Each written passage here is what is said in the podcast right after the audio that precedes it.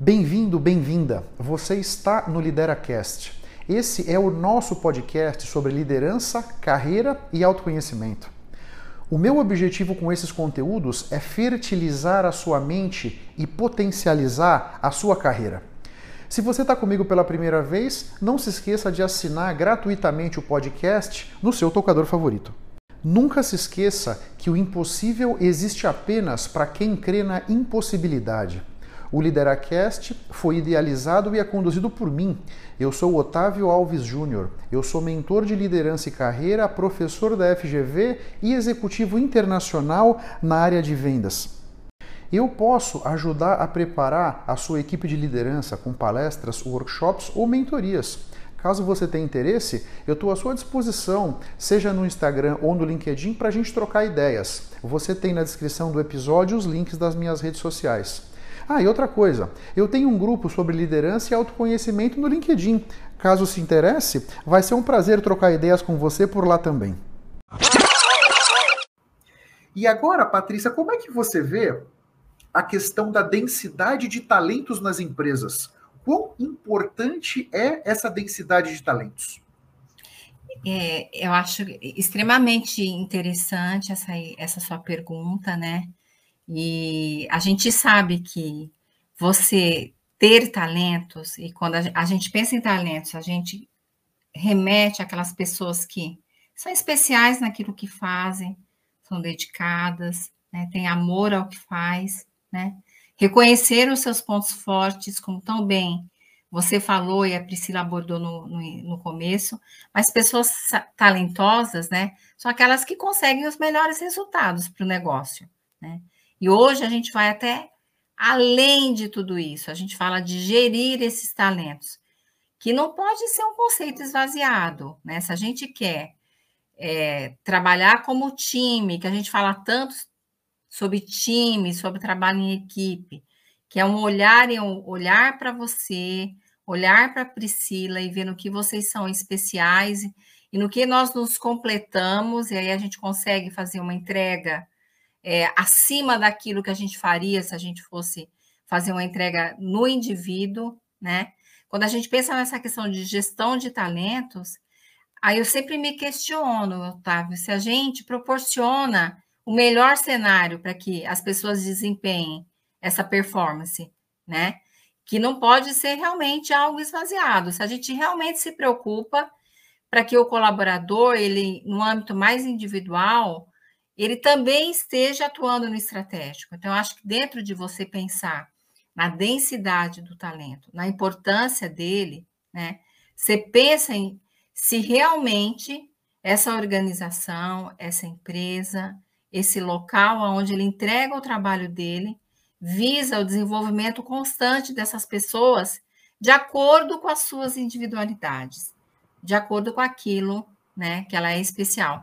Quando você pensa em gerir talentos, né? Que é onde a gente vai obter os resultados, é, a gente pensa no reconhecimento, nessa avaliação constante. É, e engraçado que eu já estou aí mais de 30 anos na, na carreira organizacional, né? E a gente vai se redescobrindo no sentido que cada vez mais aquilo que a gente falava, né?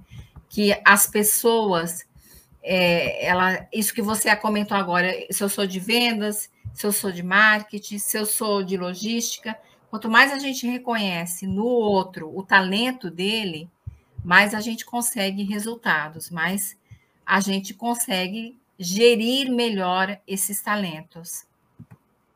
Muito interessante. E você, Priscila, como é que é a sua forma de enxergar a importância da densidade de talentos nas empresas? Uma empresa, para ela ter sucesso, para uma equipe ter sucesso, ela precisa ter vários talentos. E um vai complementando o que falta no outro.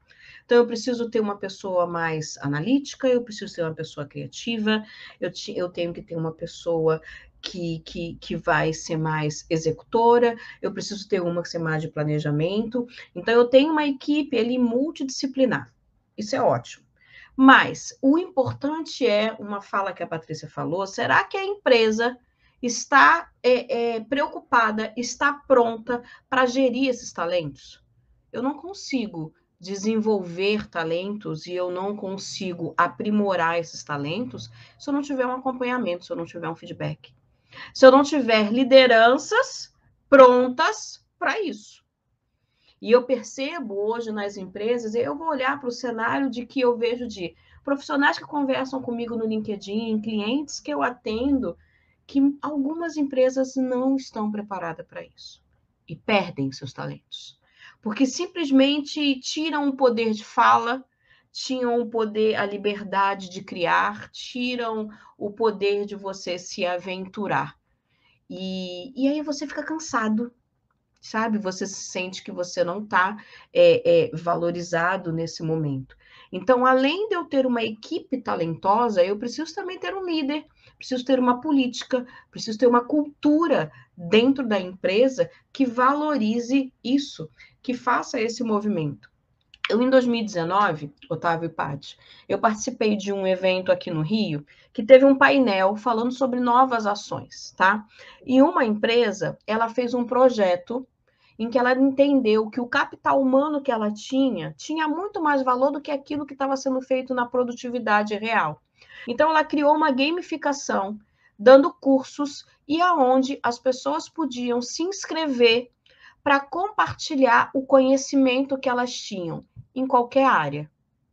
Gestão, música, artesanato, seja o que for. E a empresa fazia uma análise desses talentos e, se fosse interessante, trazia para dentro da empresa. E nisso foi criado um coral, nisso foi criado um coletivo para mulheres, para mães que estavam dentro da, da empresa. E, e foi, foram criados outros projetos. E os melhores projetos, no final do ano, eles eram reconhecidos, tinha todo um evento, e era uma empresa muito operacional. Então, você viu o chão de fábrica ter muito mais conhecimento, ter muitos mais talentos, ter muito mais características que você podia trazer para a empresa. E a questão era, não é trazer para trazer mais resultado, mas o foco era trazer mais qualidade de vida, despertar mesmo esses talentos, incentivar as pessoas a mostrar o conhecimento, o talento que ela tinha. Isso foi em 2019. Eu achei fantástico esse projeto e que sinceramente acompanhando pelas empresas eu nunca tinha não nunca vi depois nada igual